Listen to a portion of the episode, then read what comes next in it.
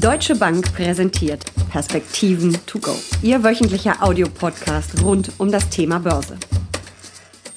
Die Märkte sind im freien Fall. Verluste von 10 Prozent an nur einem Tag sind keine Seltenheit mehr. Erholungsversuche verpuffen. Die Wirtschaft in vielen Ländern steht still. Der Schaden ist enorm. Das Coronavirus hat unsere Wirtschaft und unsere Depots im Griff und unser Leben. Wir vermeiden Reisen, Konferenzen und soziale Kontakte, wenn es nur irgendwie geht. Und das müssen wir auch. Und deshalb sitzen Uli Stefan und ich heute einander nicht gegenüber. Die Technik macht es zum Glück möglich. Wir nehmen über Internet auf, aber wir werden uns wahrscheinlich ein bisschen anders anhören als sonst. Es fehlt der Blickkontakt, es könnte mal ein bisschen haken. Vielleicht unterbrechen wir uns auch mal zwischendurch. Das entschuldigen wir. Es liegt einfach daran, dass wir 200 Kilometer voneinander entfernt sind und uns nicht sehen. Aber wir hören uns. Und damit herzlich willkommen zu den Perspektiven to go in wirklich turbulenten Zeiten. Uli, wie hast denn du die vergangene Woche erlebt? Hast du überhaupt geschlafen? Ja, es war schon ein wenig aufregend, muss ich äh, gestehen, äh, weil wir hier oder weil ich auch versuche, immer wieder Informationen zusammenzutragen für unsere Berater, für unsere Kunden auch die Presse, die natürlich intensiv fragt. Und es kommen ja permanent irgendwelche Änderungen und das ist schon anstrengend und man muss dann einigermaßen robust sein, um das wirklich überstehen zu können, ja. Ja, ich finde es auch wirklich äh, heftig. Man hat wirklich jeden Tag eine neue Nachrichtenlage. Es spitzt sich immer mehr zu, anstatt dass es mal Entwarnung gibt. Und ähm, wenn man sich mit so ein paar Profis unterhalten hat, ich habe ja auch einige Anfragen an dich gestellt, ähm, das waren schon echt heftige Handelstage in der vergangenen Woche, der Montag und der Donnerstag, richtig heftig. Heute am Montag ging es nicht viel besser weiter das ist schon, schon hart, oder? Selbst für einen Profi. Ja, es ist der schnellste Absturz, den wir je gehabt haben. Und da können wir selbst große Depressionen, Anfang der 30er Jahre, äh, da können wir die große Finanzkrise äh, mit heranziehen. Äh, dieses Mal haben wir den schnellsten Abstoß, auch die am schnellsten schon hohe Volatilitäten gesehen.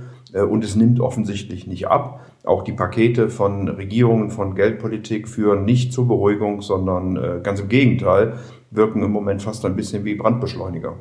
Ich finde es auch extrem. Also ich habe nochmal Zahlen mir angeguckt. 40 Prozent hat der DAX in nur vier Wochen verloren. Andere Crashs haben viel länger gedauert und sich hingezogen. In vier Wochen 40 Prozent. Da fragt man sich, wo endet das?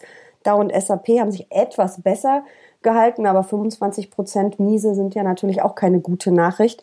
Das ist schon für euer Business und wenn man ja auch einen Fonds managt, wie du es ja auch tust, ist das nicht so einfach, oder?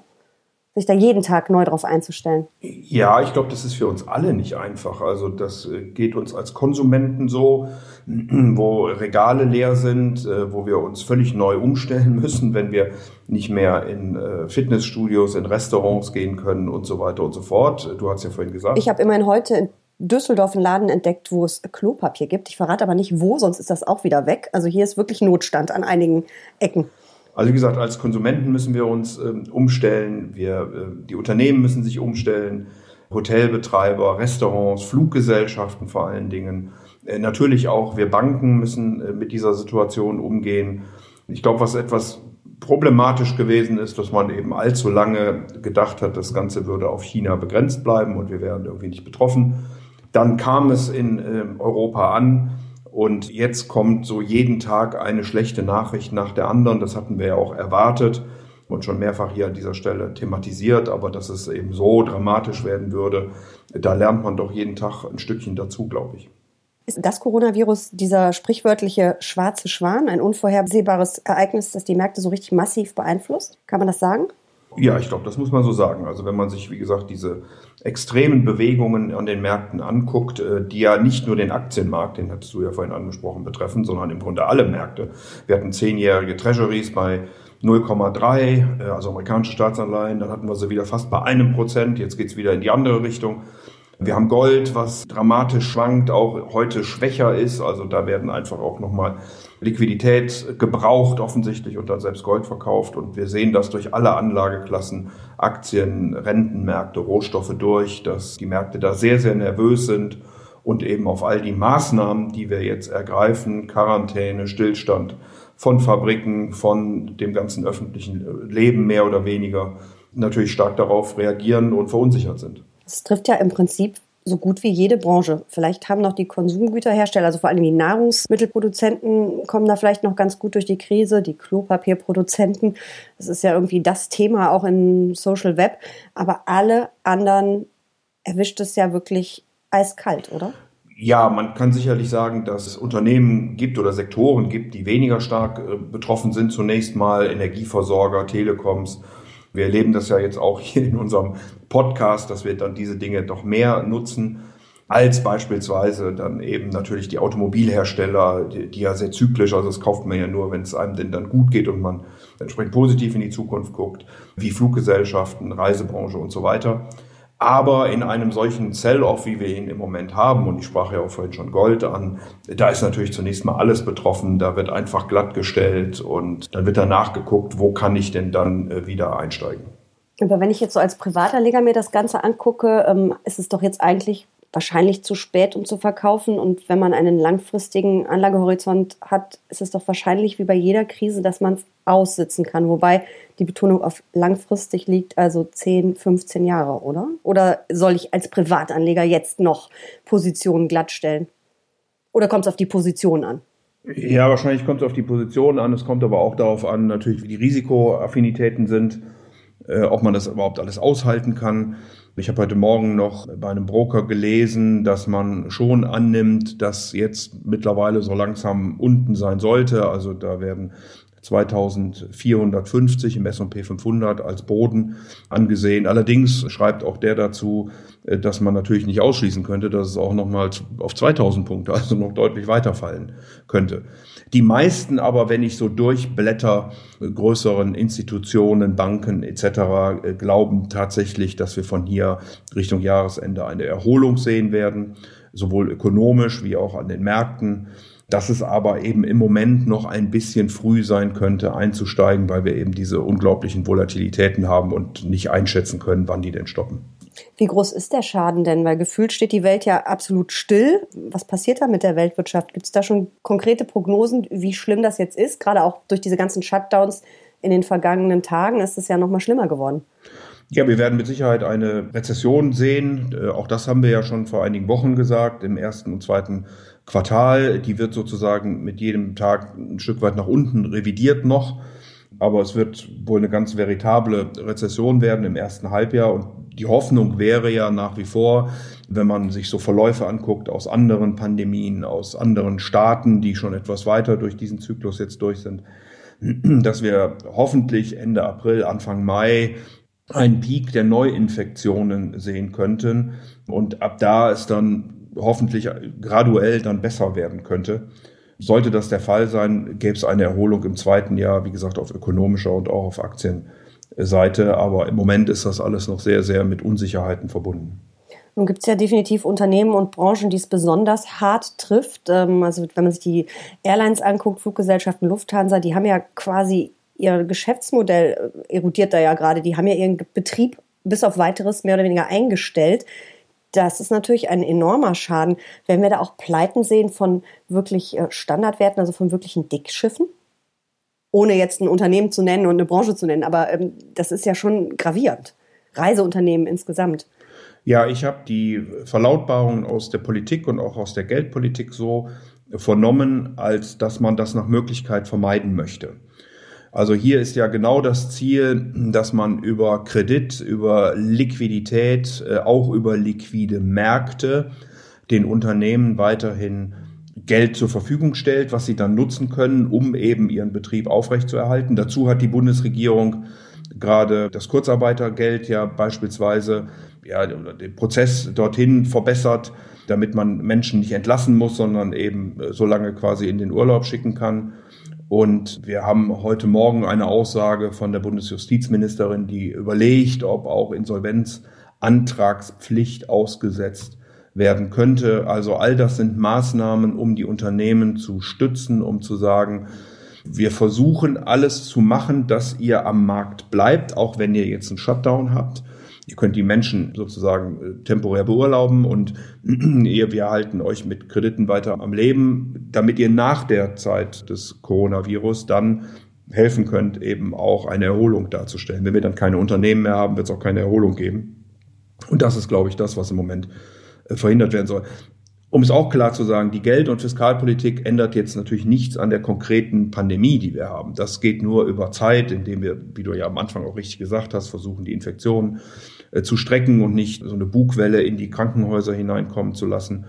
Und indem wir äh, Medikamente hoffentlich äh, schnell entwickeln. Ein Impfstoff vor allem. Und auch Impf, ja, ich glaube beides geht's. Also Betroffene würden dann auch über, sich über Medikamente freuen. An mancher Stelle ähm, setzt man ja schon aus Verzweiflung Medikamente ein, die eigentlich für Ebola oder ähnliches gedacht waren. Es gibt da wohl auch die ein oder anderen Erfolge mit, aber ähm, in der Breite gibt's eben noch nichts und deswegen müssen wir Zeit gewinnen. Du hast gerade schon die ähm, Geldpolitik, die Notenbanken angesprochen. Da passiert ja schon einiges und verpufft auch relativ schnell. Und ist ja wirklich ähm, ja fast schon verwunderlich. Der erste Zinsschritt der äh, Fed hat eine Panikverkaufswelle ausgelöst. Die ähm, EZB hat mit ihren Maßnahmen komplett enttäuscht. Jetzt kam am Wochenende sehr überraschend, drei Tage vor der offiziellen Sitzung der Fed, der nächste massive Zinsschritt. Und was passiert? Der Sell-off geht weiter. Verwundert dich das? Ja, also wie gesagt, die Geldpolitik wird wahrscheinlich am wenigsten bringen. Äh, fiskalisch müsste mehr passieren. Da scheint man sich in Amerika nicht ganz so leicht zu tun, äh, wie das beispielsweise die Bundesrepublik gemacht hat. Liegt wahrscheinlich auch daran, dass wir unsere Schulden in den letzten Jahren deutlich zurückgefahren haben, wohin äh, die Amerikaner sie ja weiter ausgebaut haben, schon im letzten Jahr und auch prognostiziert für dieses Jahr ein Defizit von einer Billion US-Dollar haben werden. Da käme eben jetzt alles weitere dann noch oben drauf. Insofern hat, glaube ich, die FED hier nochmal signalisiert, dass wir wirklich ein Problem haben. Sie hat ja auch von dysfunktionalen Finanzmärkten und Problemen in der Volkswirtschaft gesprochen. An welcher ähm, Stelle waren die dysfunktional? Das musst du mal erklären, das weiß wahrscheinlich nicht jeder.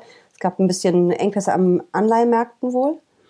Ja, es gibt vor allen Dingen immer noch am Interbankenmarkt und dann eben an der Liquidität der Banken. Das liegt an Regulatorik und ähnlichen Dingen. Und die Notenbank unterstützt dann, indem sie entsprechende Repo-Geschäfte macht und äh, den Banken ausreichend Liquidität zur Verfügung stellt, was die eben nicht mehr sozusagen im Interbankenverkehr bekommen können. Und das macht die FED schon seit Herbst und hat das jetzt nochmal deutlich ausgeweitet. Und die Europäische Zentralbank hat eben auch Dinge unterstützt. Da geht es aber weniger um die Banken eigentlich als mehr um die Kreditversorgung der Wirtschaft insgesamt. Problem ist, äh, wie gesagt, die Maßnahmen werden immer härter, auch die Zahlen, die kommen, werden natürlich immer grauenhafter, wenn man sich allein die Investitionen in China anguckt, jetzt im Januar und Februar. Und das sind dann ja sozusagen die Sachen, die man direkt ableitet, auch für die Industrieländer. Dann sind die Investitionen um 25 Prozent aufs letzte Jahr gerechnet zurückgegangen. Die Industrieproduktion um 13,5 Prozent, der Einzelhandel um 21 Prozent. Die Arbeitslosigkeit ist gestiegen und all das ist natürlich dann besorgniserregend und treibt, wie gesagt, die Marktteilnehmer um und mit der großen Unsicherheit, der hohen Volatilität verkauft man dann zuerst mal und guckt, bis sich die Lage beruhigt hat. Und das ist ja in China logischerweise, weil dort auch das Virus ausgebrochen ist, alles viel früher losgegangen. Bei uns kommt diese ganze Welle ja erst an und in den USA auch. Hm, was ich wirklich beeindruckend fand, was für eine schlechte Figur Donald Trump in dieser Krise macht. Und dann ist es ja auch irgendwie für ihn völlig neues Umfeld. Er wollte ja eigentlich einen Handelskrieg führen und damit seinen Big Deals punkten im Wahlkampf. Und jetzt ähm, hat er ein Problem mit Handelsunterbrechungen. Und einen Crash konnte er eigentlich auch nicht brauchen im Wahlkampf. Glaubst du, dass er noch weiter durchgreifen wird oder gibt dieses, ich sage es jetzt mal ganz platt, Gehampele weiter? Also ich hoffe, dass er mittlerweile den Ernst der Lage erkannt hat. Er hat ja anfänglich etwas gespottet über den Virus und auch die Maßnahmen, die da zum Teil erhoben wurden. Mittlerweile sieht das, glaube ich, schon etwas ernster und natürlich kann ihm das im Wahlkampf auf die Füße fallen. Man muss dazu sagen, auch der Vorwahlkampf der Demokraten ist ja im Moment ausgesetzt. Einige Bundesstaaten, Louisiana, Georgia, haben äh, gesagt, dass sie keine Primaries abhalten.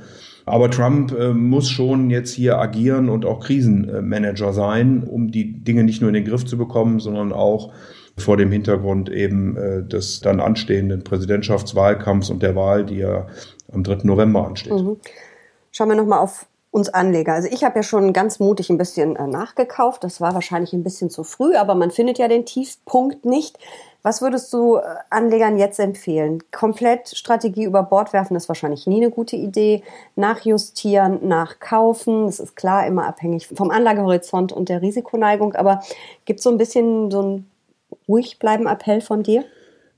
Ja, ich würde das tatsächlich immer noch sagen, dass man nicht in Panik verfallen sollte. Auch Angst ist, glaube ich, das Falsche allem, was wir bisher gesehen haben, wie gesagt, muss man wohl mit einigen Wochen und Monaten jetzt rechnen, die wir hier Turbulenzen haben. Der Markt reagiert da extrem drauf, wird auch schon viel vorwegnehmen. Viele Unternehmen sind heute nicht mehr teuer, äh, beziehungsweise sogar billig. Da juckt es einem in den Fingern. Ich habe äh, ja auch schon an der einen oder anderen Stelle meine Position aufgebaut, aber habe mir da auch äh, für den Moment noch die Finger verbrannt. Tu das aber eben mit einem langen äh, Zeithorizont. So, ich glaube, dass wir am Ende des Jahres höher stehen werden als heute. Und wer, wie gesagt, ein bisschen Mut mitbringt, wer entsprechende Risikopräferenzen hat und auch die Zeit hat, der kann sicherlich an der einen oder anderen Stelle heute schon kaufen. Dem Gros der Anleger würde ich aber wahrscheinlich empfehlen, im Moment noch Ruhe zu bewahren, weil wir noch nicht dadurch sind und weil wir noch weitere Volatilitäten sehen können. Aber für diejenigen, die wirklich eben diesen langen Anlagehorizont haben und risikoaffin sind, äh, ist doch vielleicht auch ganz spannend, sich mal die Dividendenrenditen anzugucken, weil da gibt es ja mittlerweile äh, sensationelle Bewertungen im DAX. Also dadurch, dass die Kurse eben so zurückgegangen sind, Wäre das vielleicht auch was, wo du sagen würdest, ja, gute Idee? Ja, da muss man natürlich aber auch die Gewinne im Auge behalten dann. Und äh, die Gewinnschätzungen waren ja Anfang des Jahres so ungefähr um die 10 Prozent plus. Und wir sind mittlerweile deutlich im negativen Bereich. Also äh, wird es mit Sicherheit auch Dividendenkürzungen, vielleicht sogar Streichungen geben. Davon sind die Unternehmen dann oft im Kurs äh, ausgesprochen negativ beeinflusst. Also insofern muss man da ein Stück weit auch gucken, welchen Sektor habe ich und wie stark könnte denn diese Situation auf die Gewinnentwicklung Einfluss nehmen und dann möglicherweise eben darüber auch auf die Dividenden. Ich glaube, dass wir, wenn wir rauskommen aus dieser Krise, dann werden wahrscheinlich die zyklischen Werte, ich hatte ja vorhin schon gesagt, jetzt braucht man Versorger sowieso und normale Güter des täglichen Lebens und Telekoms und so weiter und so fort. Aber wenn wir dann Nachholeffekte sehen äh, nach dieser Krise, dann sollten die Unternehmen besonders davon äh, profitieren. Und also wer da den Mut hat, sollte die Lage beobachten. Und äh, wenn wir denn dann Boden finden, dann muss man, glaube ich, einsteigen, wobei du ja richtig sagst, es ist extrem schwierig zu sagen, wann denn unten ist und wo denn der richtige Zeitpunkt dann genau gekommen ist. Wir werden das auf jeden Fall weiter im Blick haben. Danke für diese Perspektiven to go und hoffentlich beim nächsten Mal wieder live, aber hm, sehr wahrscheinlich ist es nicht. Ich wünsche dir, dass du gesund bleibst und natürlich auch unseren Zuhörerinnen und Zuhörern. Ähm, wir müssen da jetzt alle, glaube ich, einfach mal zusammen durch. So ist das. Alles Gute allen. Danke.